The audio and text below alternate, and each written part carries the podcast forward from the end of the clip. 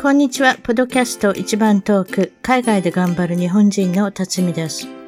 海外在住者の生の声、素敵な世界の方々とのインタビュー番組。たまに英語でもおしゃべりをしています。早いものでアメリカはロサンゼルスに来て29年が経ちました。番組のウェブサイトは一番トーク .com 一番トーク .com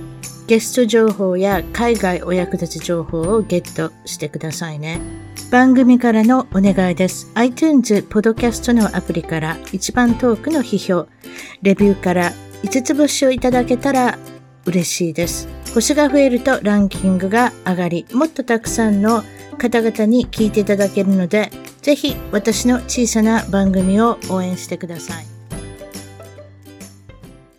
それでは皆さん、今回のゲストは、えっ、ー、とですね、アメリカはハワイとニューヨークに行ったり来たりしてる柏原ひろみさんをが来ていただきました。こんにちは。こんにちは。よろしくお願いします。海外は、というかアメリカは34年ですか？そうですね。1986年の5月にあのニューヨークに来ました。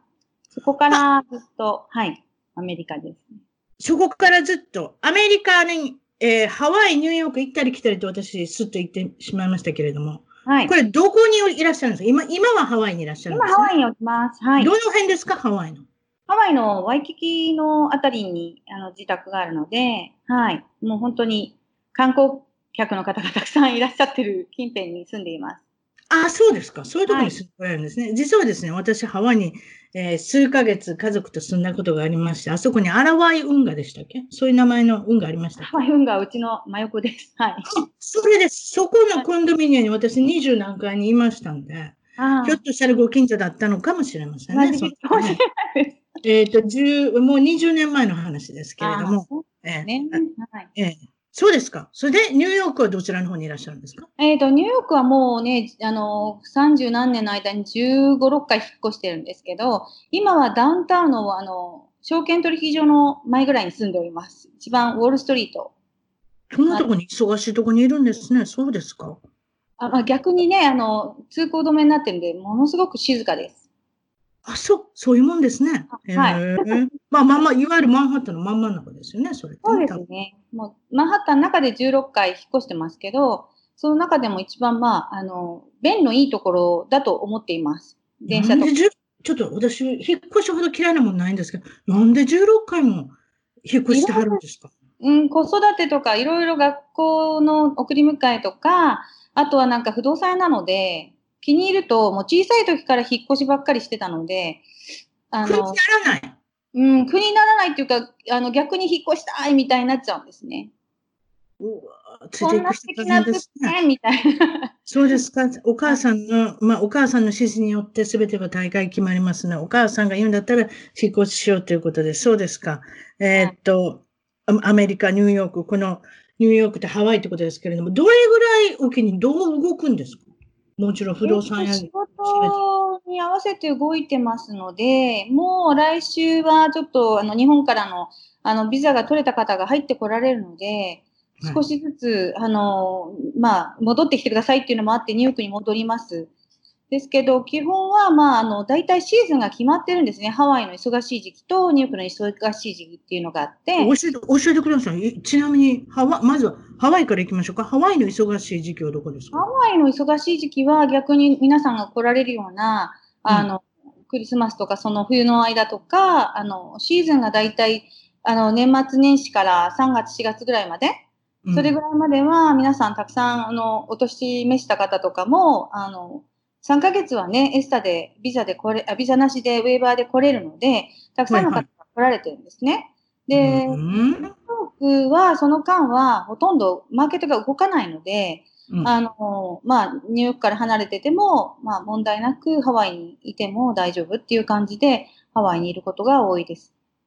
ハワイにいることの方が多いのね、ニューヨークよりも。えっと、その冬の時期ですね。で、あの、うちのお客様は割と駐在の、あの、駐在で来られてる方も多いので。あ、なるほど。その時期に合わせて。やはり日本のことだった4月とかですか？そういうことそうですね。3月で、まあ、内地が出て、事例でで、まあ、あの、4月に出た後にビザ申請なので、通常は5月、6月が忙しいんですね。うん、ニューヨーク、ハワイってものすごい時間かかりますよ。6時間、え、7時間、8時間、あ、違う、9時間。11時間ですよ、11時間。広いですね、アメリカという国は。いや、改めて私は知りましたけれども。だって私は西海岸、ロサンゼルスの近辺に住んでますけれども、近辺というかオレンジカウンティというところですけれども、ハワイ行くのは確か4時間か3時間って、そして6時間ニューヨークだから、単純計算しても10時間、11時間ですもんね。そうですね。日本までニューヨークから13時間ぐらいなので、まあ、11時間かかってしまうので、あまり変わらないので。これ、どうやって決め、すいませんね、しつこく。どうやってハワイもニューヨークもどっちも私はやろうと思ったんですか？えっ、ー、とですね、多分ね、ハワイは、あの、初めての海外旅行がハワイだったんですね。あなるほど、ね、ハワイ愛がとても強くてですね、ハワイは年に1回は、ま、昔からもう、初めて来たの9歳なんですけど、そこ毎年来ていて、あの、いずれはハワイに住みたいなと思いながらずっと生活している状況で、えー、5、6年前からハワイもあの始めさせていただくっていう感じになったんですね。なるほど。今までに住んだ国っていうのはオーストラリア。これはなんか留学とかですか？なんで行かれた、オーストラリアはね、16歳の時にホームステイで、あの、オーストラリアに行きました。それがもう16歳からもう海外出てるんですか？うわ、それはすごいですね。いかがでしたか？オーストラリアは。オーストラリアは天国のようでした。ハワイみたいなところで、うん、あの、まあ、良かったんですけど、うん、うちの親戚とかも、なんかあの、アメリカにいる人がいたりとかで、できたら、なんかこう、オーストラリアの言葉が、一生懸命覚えたんですけど、ほとんどスラングだったんですね。高校生だった。はい、で通用しない英会話っていうのを一生懸命覚えていて、で、ニューヨークに行くっていうのは、その、あの、英語がちゃんと話せるようになってないっていうことで、あの、ハワイ、あの、ハワイに行きたいとか、フロリダに行きたいとか、あったかいとこばっかりを希望したんですけど、なんかうちのおじが、まあ、あの、そういう教授だったので、うん、あったかいところ、ひろみちゃん、あったかいところ勉強する人いないからって言われて、うん、なんかもう母がそれで説得されて、もうニューヨークしか行っちゃいけないって言われて、あの、1986年一番危ない時代のニューヨークに到着しちゃった感じです。先ほどオーストラリアって言いましたけれども、どこの町に行かれたんですか？どの辺ですか？ブリスベンってわかりますか？シドニーのブリスベン、はいはい、わかりますよ、はい、日本人がたくさんいらっしゃるところですね。今はね、いるみたいですね。いらっしゃる、はい、今はそうですけど、昔はもうほとんど日系の人いなくて、逆に、あの、ちょっと差別的なものも、ジャップコールとかも受けてしまうぐらい、日本人の人があんまりいなかったんですよね。で、まあ、そういう時代もありました。そうですか、うん、アメリカに来てからニューヨークというのはとても早口だとおっしゃってますけれども、どうですか？あの、オーストラリアがすべて暑いので、なんか、こんにちはとか、それもたとかたらとか、そのぐらいで、全部スラングだったので、なんかそういうのに慣れていって、いきなり英語も早いし、こう短縮されてる英語っていうのに慣れてなくて、なんか、I'm going to とか、そういうの I'm gonna って言われると、何それ？みたいな、ちょっと本当に意が慣れるまでに時間かかりましたね。確かに西の方と比べたら、ニューヨーク、ニュージャージー、あの辺のボストンの方とか早いですね。そうですね。ハワイでやっぱり、まあい、ると余計同じように感じるハワイはもうアイランドですから、もうもう日本の植民地みたいなもんですから、いや、そんなことないです。日本語もいっぱい通じますけど、英語もなんかハワイ語もあるので、ちょっとね、なんかたまにわからない言葉だなと思うとハワイ語だったりしますね。ハワイだったらだって日本語を使わなくていける場合もあるでしょ？多分。英語ですよね。英語ワイあごめんなさい、すいません。英語、私思い思い出しました。英語を使わない時もたくさんありました。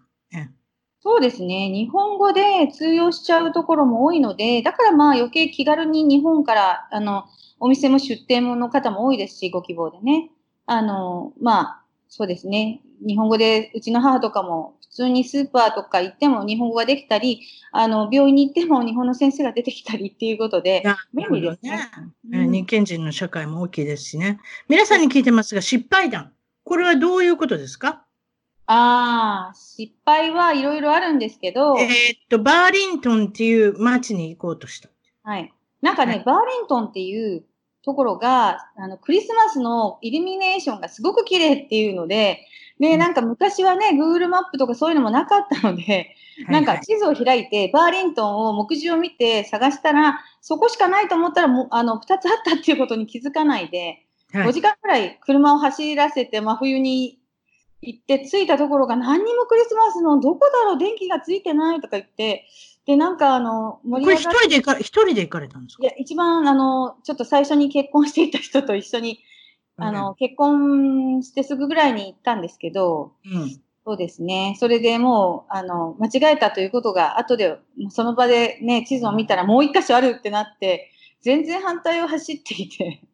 バーリントンってありそうな名前ですね、どこにでもね。ありそうなんですよね。なんかそれで、なんかまあ、アメリカに行ったばっかりだったので、逆にまあ、わからないまま行ってしまって、で、本当にね、初めて、なんかそういう田舎町に行ったのに、その場ですごい置き捨てられてですね、乳母捨て山のように置いていかれたんですよね、喧嘩して。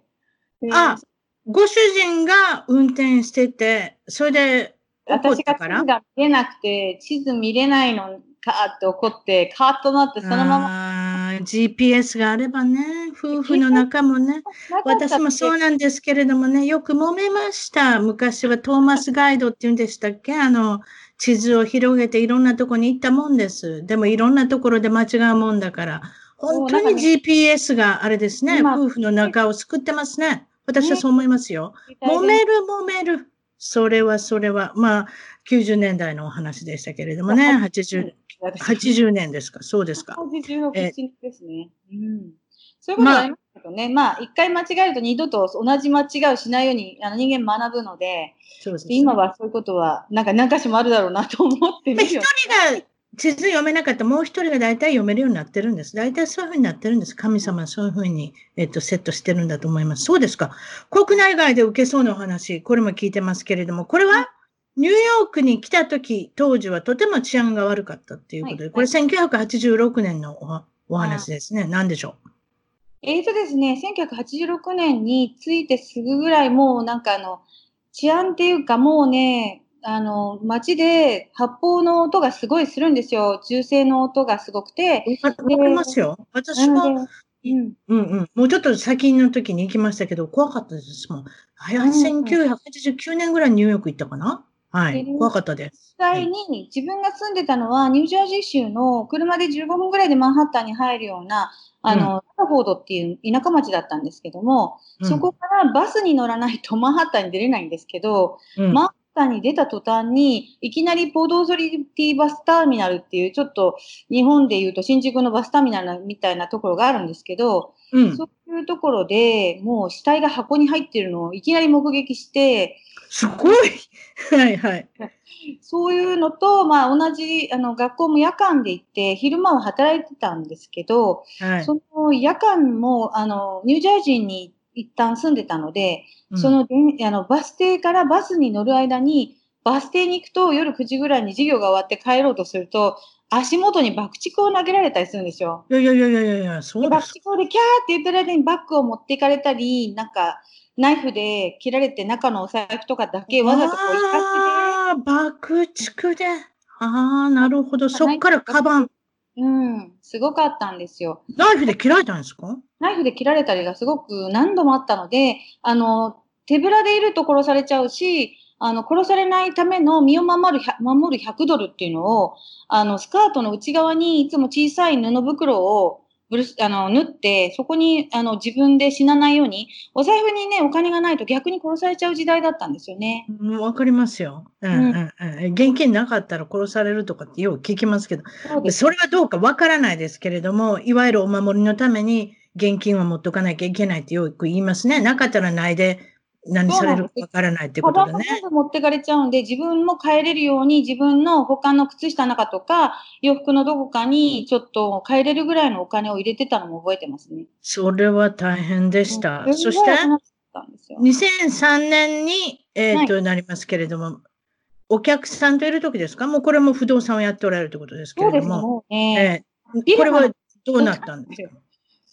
いや、そんなこと言ったら皆さんニューヨーク来るの怖くなっちゃいますけど、今は全くね、ジュリアーニさんが変えてくれたので。ジュリアーニさんね、そういうことですよ。えー、彼は私は、あの人は大統領になるもんだと思ったぐらいに、皆さんにニューヨークの、ニューヨーカーの人に好まれて、私もあの人の功績は非常に叩いてる方なんですけれども、残念ながら大統領にはまだなってませんけれども、あの人が来た知事さん、知事さんじゃなかった、市長さんのおかげで、ニューヨークは皆さんが安心して、歩けるようになったっていうことですね。はい。それで2003年に、えー、っと、お客様を、お客さんを連れて歩いてたらどうなったんですか？これはお昼に、ま、お昼の2時頃。はい。そうですね。午後2時ぐらいで、普通にこう歩いてたら、いきなりフリップフォンって今だとないガラケーみたいな携帯。ああ、懐かしいですね。はいはい。今でも持ってる方いますがね。歩きながら、あの、ちょうどすれ違ういざまに、もうバーンって顔をな、あの、目、目の上を叩かれて、もう星が出るのを、やっぱり漫画でよく見る星が出ちゃった感じで。そんなに傷が殴られたんですか？ましたね。で、目が開けれなかった。だから、本当にすごい勢いで、で、なんかあの、中国人しねえみたいな感じで、私が中国人だとアジア系なんで思われたみたいで、で、いきなりの誰も知らない人ですよ。に殴られちゃったりとか、まあそういう時代もね、過ごしてきたので、今は本当に 感謝するぐらいもうゆっくり歩ける。なんかアメリカに来て言われた、母に言われたのは、あなたゆっくり歩いてばっかりだったのに、なんかニューヨークに来たら急に速度が倍の、倍速で、なんか、なんでそんなに恐怖で歩かなきゃいけないの？って言われたんですけど、うん、恐怖で歩かないとみんな亡くなっちゃうっていう、そういう感じの時代にまあ、ニューヨークをずっと暮らしてたっていう感じですね。そうですね。いいところも悪いところも見て、見てこられたっていうことで。そうですね。もう、ね、そういうことですか？はい。ずっとこっちなので、それ以降大丈夫ですか？星が出たっていうこと多分軽い脳震盪されたんだと思うんですけれども、それ以降大丈夫ですか？もう20分ぐらいね、動けなかったんですよ。床にちょっと横になって。うわでもなんかね、まさかお客さんと一緒で救急車呼ぶわけにっていうお客さんも日本から来てて、そんなね、救急車呼そうですよね。お世話してほ、お世話してほしい身なのにお世話しなきゃいけないっていう。横で。あららら、私のエージェントが横に倒れたんですけどっていう。そうですか。日本の出身地まで聞いてませんでしたけれども、ここちらはどこからいらっしゃったんですか、はい、東京の台東区で生まれてます。台東区に生まれて。はい、台東区っていう。はい。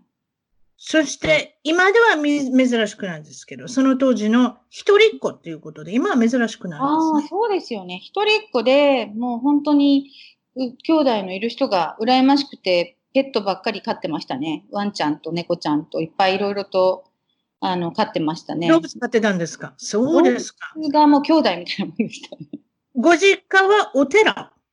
あ、母の実家がお寺です。お母さんの実家がお寺？お寺っていうことは住職さんっていうことですかね？ああ、そうですね。懐かしい言葉でしょ？私も何十年使ってない言葉今使ってみました。ええ、お父さんは警察官から不動産屋になり、ここでね。ルーツがあるんですね、不動産屋の。はい。不動産、そうですね。不動産屋になるつもりのなかった父親も不動産屋になり、私もそうですね。不動産屋は絶対ならなりたくないと、なんか日本のイメージ、ヤクザみたいにずっとちっちゃい時から思っていてですね。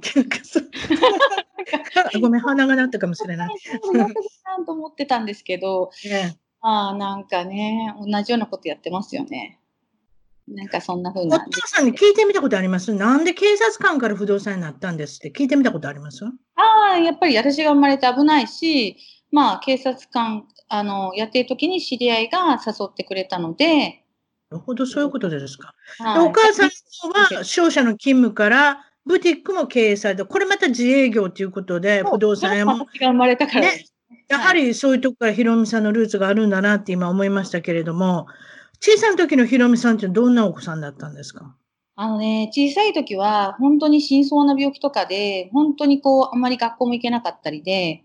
で、割とおとなしくて、家でなんかお店をやっていたので、お店のなんかこう、待合みたいな部屋、私の待ち、待つ部屋を作ってくれていて、そこにテレビを置かれて、そこにこたつが置いてあって、そこでいつも待って宿題やったりとか、ご飯もそこで食べてたしっていうああ、そういうことですよね。日本はやっぱりお商売してる関係、そこであの生活するっていうのもあるし、あとね、そこで生活しなくても、やはり子供さん一人だったらそこでなんかお、あれですよね。あの、ね宿題をしたり、勉強をしたりっていうことで、まあ、一緒にお父さんお母さんについていくっていうことがあったんだと思いますけれども。うんそうですか。小中学校の思い出。そして、その辺で何になりたいとかって思ってましたか？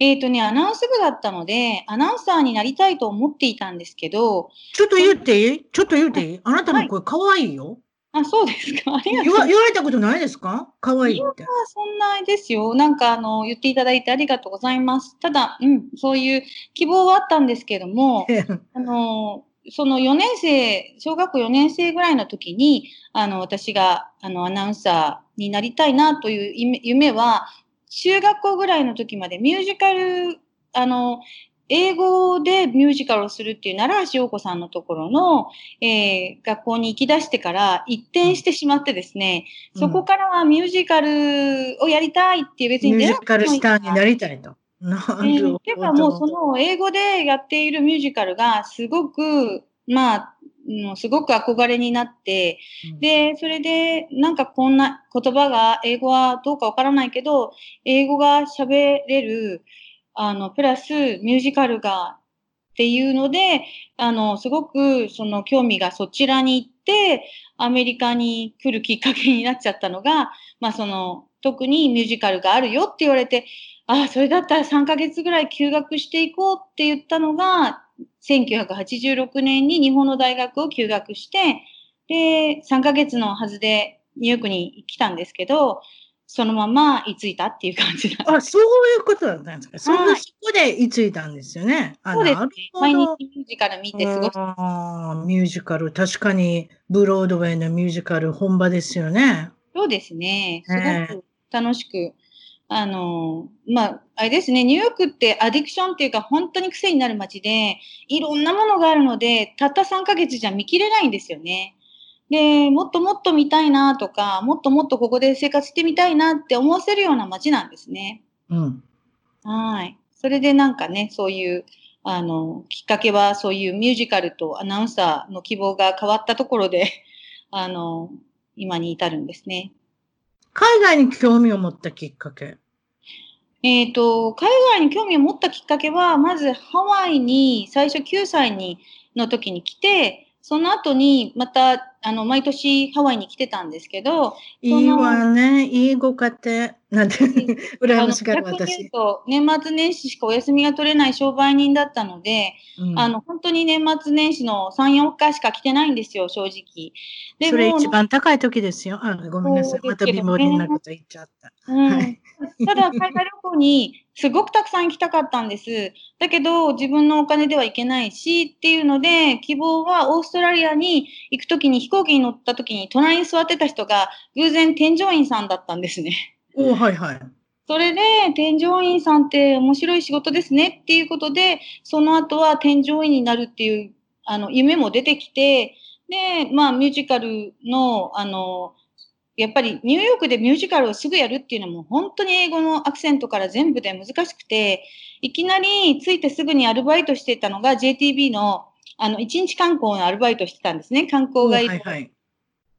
それがきっかけでもあるんですけど、アメリカのあの国内とかヨーロッパとかオーストラリアに行くツアーのガイドっていうか添乗員になったんですね。それが夢になって、夢が叶って添乗員を8年近く、7年半ぐらいやらせていただいて。でも不動、で不動産屋さんっていうのも、エージェントでお客さんも連れ回っていろんなとこ見せるっていうのも、なんとなくこう個人的な添乗員みたいなもんじゃないですか？どっその通ちかっていうと。りなんですよ。最初はすごくね抵抗があったけど、なんだ、一緒じゃないっていうふうに思えるように、子供が小さいから、もう、そのうん添乗員もできないってなって、はいその後に、あの、一番好きなのって、それこそ家を見るのが大好きなんですね。うん私も好きですよ。で、あとはね、人と会うのと、お話しするの、皆さんにいろいろお話伺ったりとか、お話できるのがすごい楽しいので、うんまあなんか、うん、すごく今、不動産屋はね、なろうと思ったわけではなく、偶然なんか、あの、テストを受けてから日本に帰国っていう時に、なんか偶然受かってしまったので、そのまんま、あの、誘っていただいて不動産には入ってきたんですけど、基本はもう旅行大好きで、世界中旅行に行きたいみたいな、そういう、あの、もう、そうですね、20代ぐらいまではずっとそうで、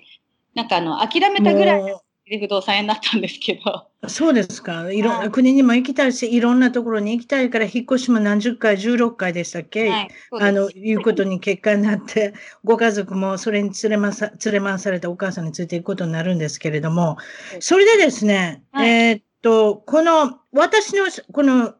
質問がありますですね。はい。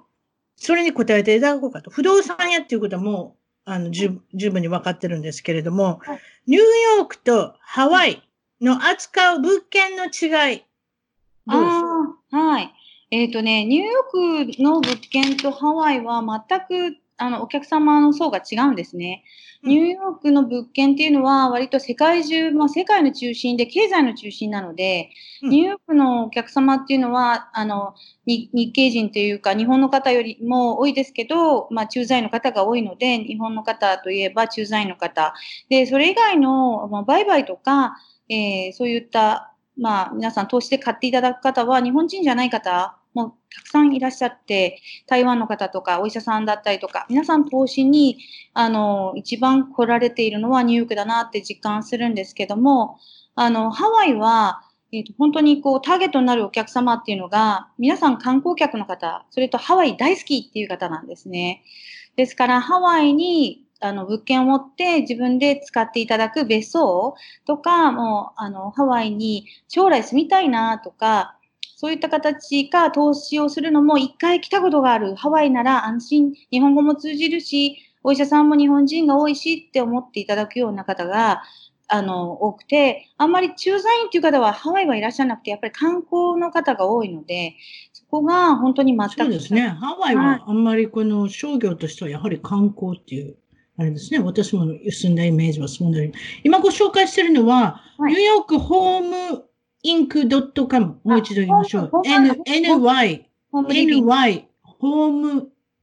インクドットカムっていうふうになってますけれども、そうでいいですね。ああ、今やっていただいてるんですね。そうですね。それ見せてますけれども、賃貸の物件だとか、ここに売買の物件だとか、いろいろありますけれども、なんとなしにあの見せてるんですけれども、えっと、マンスリーマンションもありますし、こんな感じで。あの、今ちょっとアンダーコンストラクションなんであんまりよくないかもしれないんですけど、また新しく今、あの、かあのこれ構築中なので、あの、もっと見やすくなってくると思います。今度、ハワイの。今、今、今見てるところによると、もちろん、あの、コンドミニアムだったり、家だったり、タウンホーム、何でもいいですけれども、売ったり買ったり、はい、それで商業の方の物件の仲介もされるということで、はい、それでマンスリーマンション、短期のあのお住まいっていうふうなこともやっておられるということで、はい。はい。そういうことですね。それじゃちょっとこれを、えっと、今、ちょっと消しますと、また、あの、ひろこさんの美しいお顔が見れた方がいいかなと思いますけれども、そんな感じで、ええ、あの、もちろん、あの、それじゃもう一つ質問があります。はい。お客さんも違いますか？ニューヨークで探しているものとハワイで、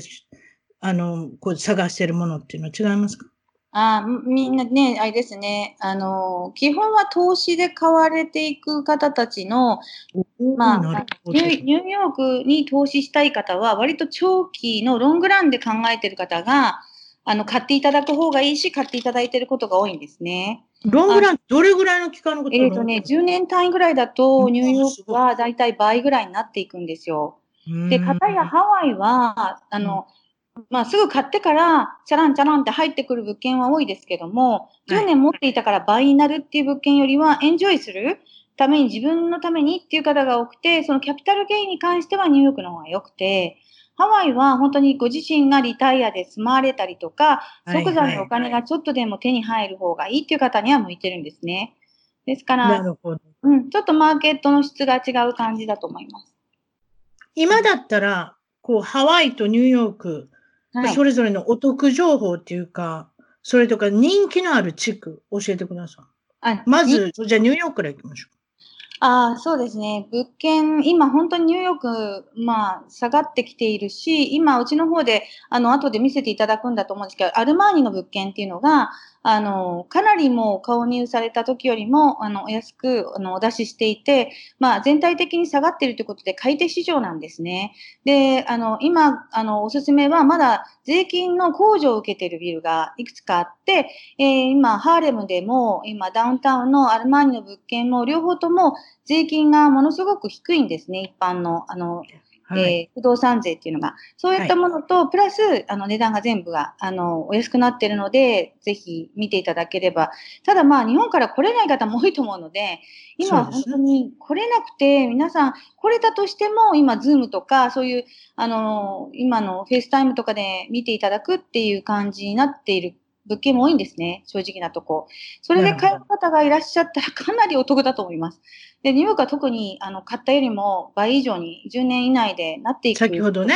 おっしゃったみたいにね、カリフォルニアなんかもそうですけれども、どんどんどんどん上がるっていうことで、ハワイはまた別格っていうことで、それで、ハワイだったらどの辺の地区が人気あるんですか？えっ、ー、とね、今ワイキキがすべてもう止まってしまってるので、今だったらワイキキをすすめかなと思いますね。あの、すべてが止まってるっていうのは、もう本当に観光客の方が来られないので、地元の方は郊外の一軒家をものすごく買ってるんですね。アメリカ軍の方も多いので。はい、で、本当に郊外はもう価格が下がるより高くなっちゃってるんですよ。1個の物件に対してたくさんの方が来ていて。はい、で、あの、カカア湖のあたりもたくさん今、ちょっとあの、立てすぎてしまったところもあったりするので、あの、落ち着いた値段になってきてますし、カカア湖っていうね、エリアが、あの、モノレールが走るとか、今、ホールフーズができたりという新しい地域なんですけども、そちらの方で、えー、皆さん、あの、新しい新築が日本の方がお好きなので、あの、たくさんの方が購入されているんですけども、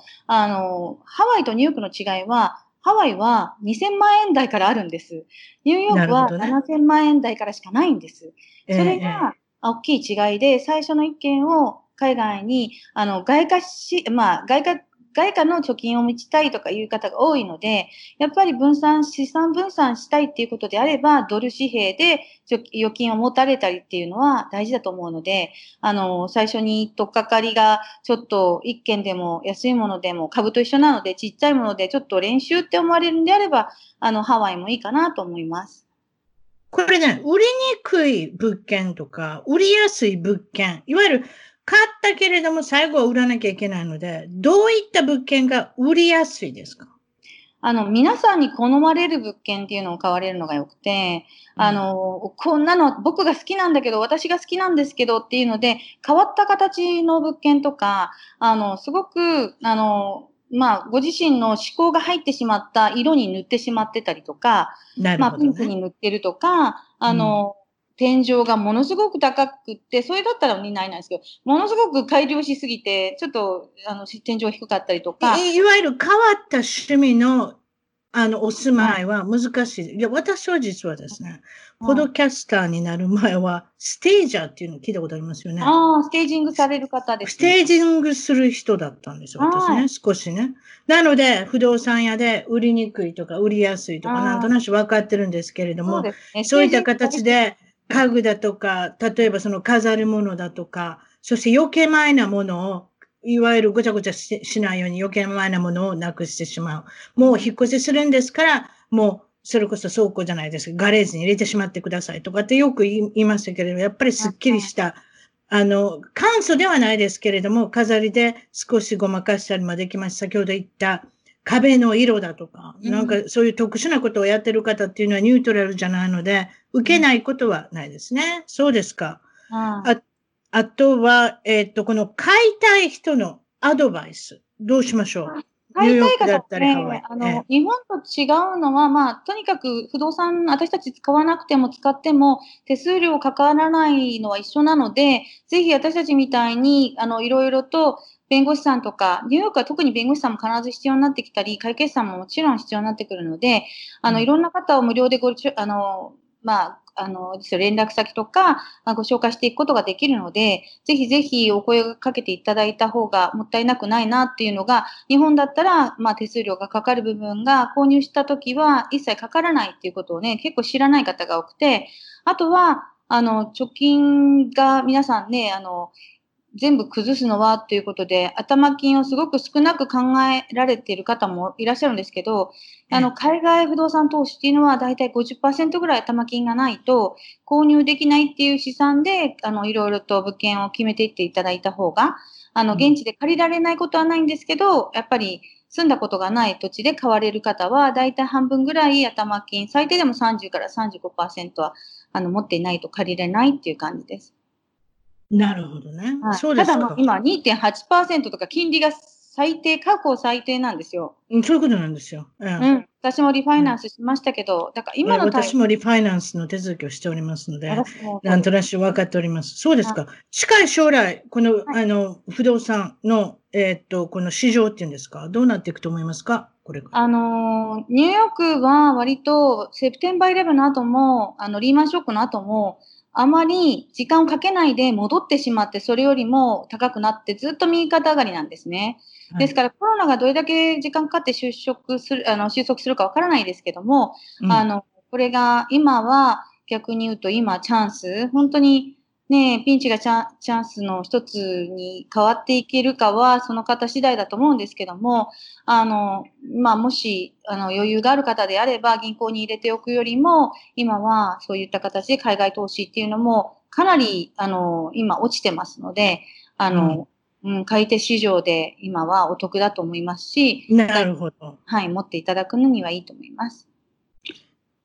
あの、3人のお母さんなんですね。全然違うこと聞きますすいません。急に。いえ。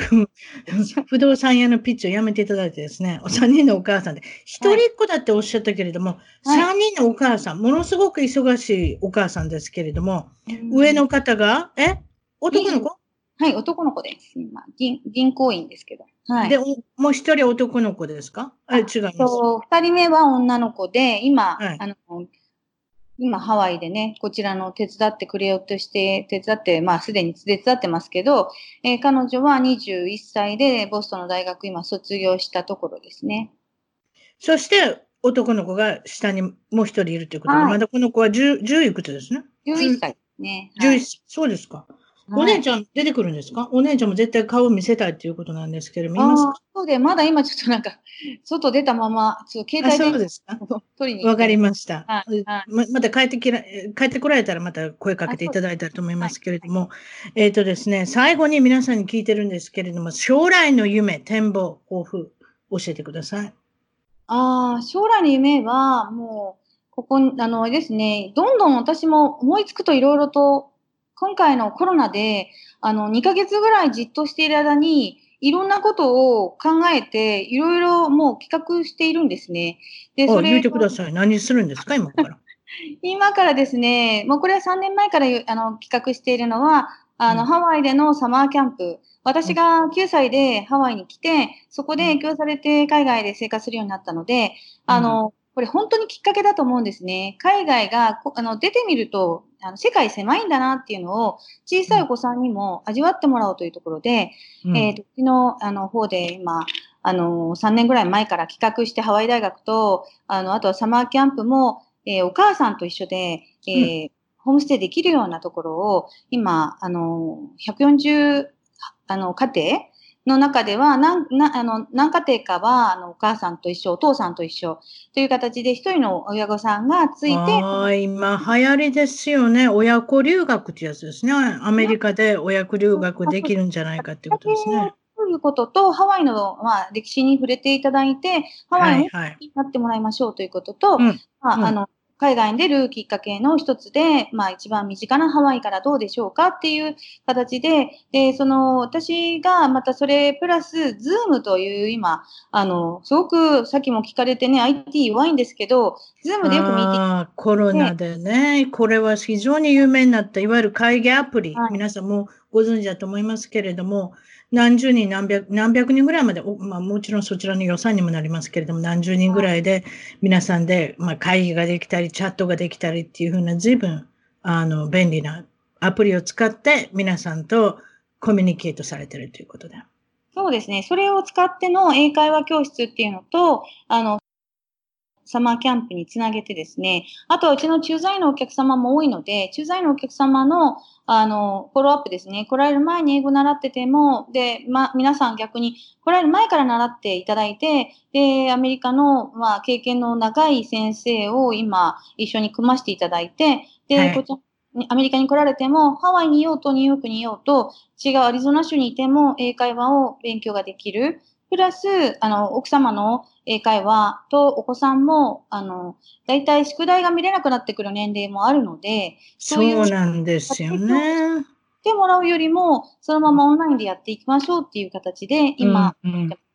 いろんなこと動いていて、で、ちょっとあの、盛りだくさんなんですけど。ものすごい盛りだくさんで今びっくりしてますけれどもね、私も。ね、不動産だけでも大変なのに。あの、よくいろんなこと考えられるなと思ってね。まあ、これもいわゆるコロナの産物なのかなと思ってますけれども、そしたらですね、ここからですね、今ラジオ聞いていただいている方にはちょ、あの、見れないかもしれないですけれども、えっ、ー、と、ひろみさんの、ちょっと YouTube もやっておられるということなので。そうですね、YouTube もね、5月から。そそれじゃそれをちょっと見せましょう。はい、先ほどおっしゃったアルマーニの、あれです？かあアルマーニの、はい、そうですね。これはもうほとんど物件紹介みたいになっちゃうんですけど、あのじゃあちょっと待ってくださいね。今用意しますんで、ちょっとお待ちください。ちょっと待ってください。私にこんなことができるかどうかわかりませんまあ、アルマーニの物件ってね、なかなかデザインもないので、あの、通常は手が届きにくいような金額なんですけど、あの、はい、中のプールもすべてがね、アルマーニカーさんのデザインなので、すごくおしゃれにできてます。で、そういった点でも、あの、おすすめで、今3450ドルでテナントさんが、日本の方がついてます。ですから、あの、もし、こういう、あれですね、あの、高級物件買われておくと、付帯でついてくる、あの、無料で使えるプールとか、あの、そういったものが全部。今見せてます。ちょっと見てくださいね、スマホの方。はい。こんな感じで音楽も十分流れてるんだと思いますけれども。うん、私の顔しか見えなかったです。大丈夫です。今見えてると思いますけれども、今はなんかジムが映ってますね。これなんかでもウェブサイトの、あ、ジム、ジム、サウナ、こういったもんですね。なんかね、こういう、あの、もう、ゴルフのシミュレーションとか、あの、いろいろなものがついてると、やっぱり冬が長いニューヨークなので、たくさんの方が、うん、無料でこういうね、高級施設を使えるっていうのはすごく大事なんですよね。ねで、それがまあ無料なので、オーナーさんの、あの、教育費の中で、あの、賄われてるので、あまりこう、ご自身で払うっていうと、外でこれ同じレベルのものに、あの、加入されると350ドルから400ドルぐらい月にするんですよ。それが無料でついてくるっていうすごい特典なんですね。で、お部屋の中に洗濯機があったりっていうのが、日本は当たり前ですけど、アメリカは洗濯機ついてないお部屋が多いんですね。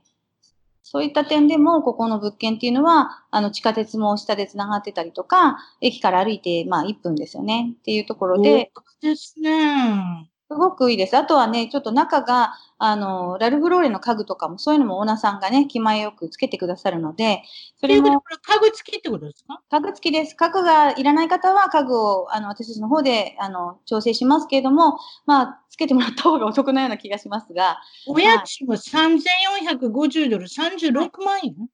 ぐらいですね。はい。がもうクロージングとともに今、あの、テナントさんがいるので、2月まで。そこまでは保証されてます。あの、まあ、その後はまたね、おあの、オーナーさんと、あの、新しいオーナーさんとテナントさんとお話しして、値段を上げていくとか、そのあたりも、あの、日本と違うのは、家賃はほとんど上がっていくんですね。今のコロナでやっと同じ、あの、去年と同じっていうのが交渉できるようになってきていて、通常は値段が普通日本だとどんどん下がっていくっていうふうに聞きますけど、あの、本当にニューヨークはだいたい、あの、3から7%ぐらい上がっていきます、毎年。というところで、まあ、あの、投資家、あの、にとってはすごく、あの、手数料もテナント側が払うしっていう、ちょっと、あの、他の州とは違ってると思います。カリフォルニアとかね、割とオーナーさんが払ったりしますよね。だけどそうですね。これはちょっとこれぐらいです。もう一つぐらいハワイの見せますか？あそうですね。ハワイの最近の、と。あの、ハワイもいろいろと情報を、あの、差し上げたいので、あの、じゃあ、ハワイのお家を見せますかそれとも、あの、あ、いいですよ。一番かなんか、一番かなんかって。とかでも何でも。しましょう。じゃあ、これにしましょう。はい。ちょっとだけね。あの、もう17分は見せれませんけれども。あはい。まあでもいろんな、あの、情報配信をしていこうとしているので、あの、まあ、か、かかこっていうね、人気の地域の、えー、こういった新しいマーケットありますよとか、そういったものもご案内してます。ですから、まあ、あの、5月からね、あの、YouTube 始めたばかりなんですけど、今、510名ぐらい登録していただいているそうなので、あの、もっともっと、あの、これから私はニューヨークに戻っていきますんで、ニューヨークの、あの、情報も、あの、どんどん乗っけていきたいと思っていて、あの、不動産だけではなく、ニューヨークとハワイの現地の情報をどんどん配信していきたいと思っているので、ぜひぜひ、あの、チャンネル登録をしていただいて、皆さん、あの、そうで気楽に見ていただければと思います。で、あとは、まあ、あの、ハワイアイ、ニューヨークっていうのも、えー、立ち上げるっていうか、まあね、あの、ハワイアイっていう、ハワイが大好きな方たちの、あの、そういう、そあの、皆さん、Facebook の中で3万何千人っていうのが集まっているっていうのがあるんですけど、それのニューヨーク版を、えー、お手伝いさせていただいて管理人になっているので、ぜひぜひそちらも見ていただければと思います。いろいろとね、あの、まあ、皆さんが、こんなの、あの、毎日で、あの、こういうお野菜とか買っているのとか、あの、こんなもの売ってるんだなとか、そういうのをちょっと身近に見てもらえればなと思っています。ね、これも。英語も喋ってます。あ、喋ってます。でも、ニラ買ってますよね。餃子作りましたけど。なかなか。わかりました。なんかい、いろいろなものを見せ、あの、見せていただいて、で、もう一、もう一回チャンネルの、ごめんなさい。チャンネルの名前言ってください。えっ、と、YouTube は、ホームリビングスペースでインクですね。はい。ですね。間違っちゃいけない。これはもちろん、あの、えっ、ー、と、一番トーク .com のゲスト情報の方で取り扱わさせていただきますので、クリックしたら見れるようになって、ぜひチャンネル登録をということで、あともう一つ、先ほど見せた、えー、ニューヨーク nyhomeinc.com の方に、あの、はい。まあ、クリックしていっていただいたら、そこでいろいろ、先ほど言いましたけれども、住宅の売買、店舗の仲介、短期滞在、っていうようなことを全部日本語でお世話していただけるということですので、ぜひ日本からの、えー、っと、方も、あれですね、東京の番号もありますよね。03なんとかなんとかっていうのも、ね、あの、あとは、まあ、メールが一番私はいろいろしていて移動してるので、メールが一番いいと思います。あの、ひろみやと nyhomeinc.com っていう、私のファーストネームプラス、at nyhomeinc.com なんですけど、こちらに送っていただければ、あんまり時差もなく、あの、気楽に投げていただければ、こちらからお電話したり、で、そういうのもできますし、あとは個別相談とかはみんな無料でやっているので、あの、フェイスタイムとかスカイプでやらせていただいて、で、7月7日は、あの、えっ、ー、とですね、ズームで、えー、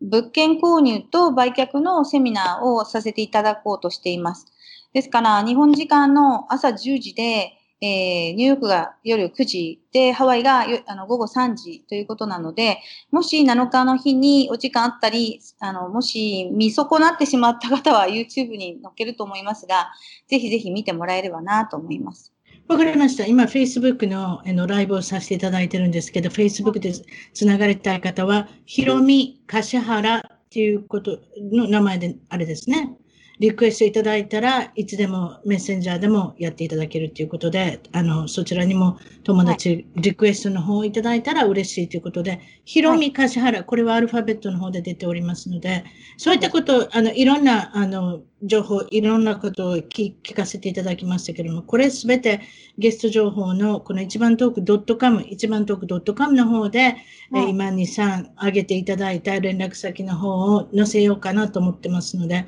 今日はどうもお忙しいところありがとうございました。こちらこそありがとうございました。はい、失礼します、はい。はい、すいません。また。ありがとうございます。娘さん来なかった、娘さん帰ってこなかったですね。そうです ね。間に合いました。えー、一応リクエストいただいてたんですけれども、間に合わなかったということで。わかりました。そして今日は、はい、あの、こんな感じで終わらせていただきます。はい、すいません。はい、どうも。失礼いたします。一番トークのツイッターでぜひフォローして絡んできてください。また一番トークの Facebook で気に入ったらぜひいいねをお願いします。番組の聞き方は iTunes もしくは内蔵のポッドキャストアプリより一番トークを検索。Android のスマートフォンからはサウンドクラウド Google プレイミュージックのアプリより一番トークを検索。チャンネル登録をして新着をいち早くゲット。私の小さな番組をぜひ応援してください。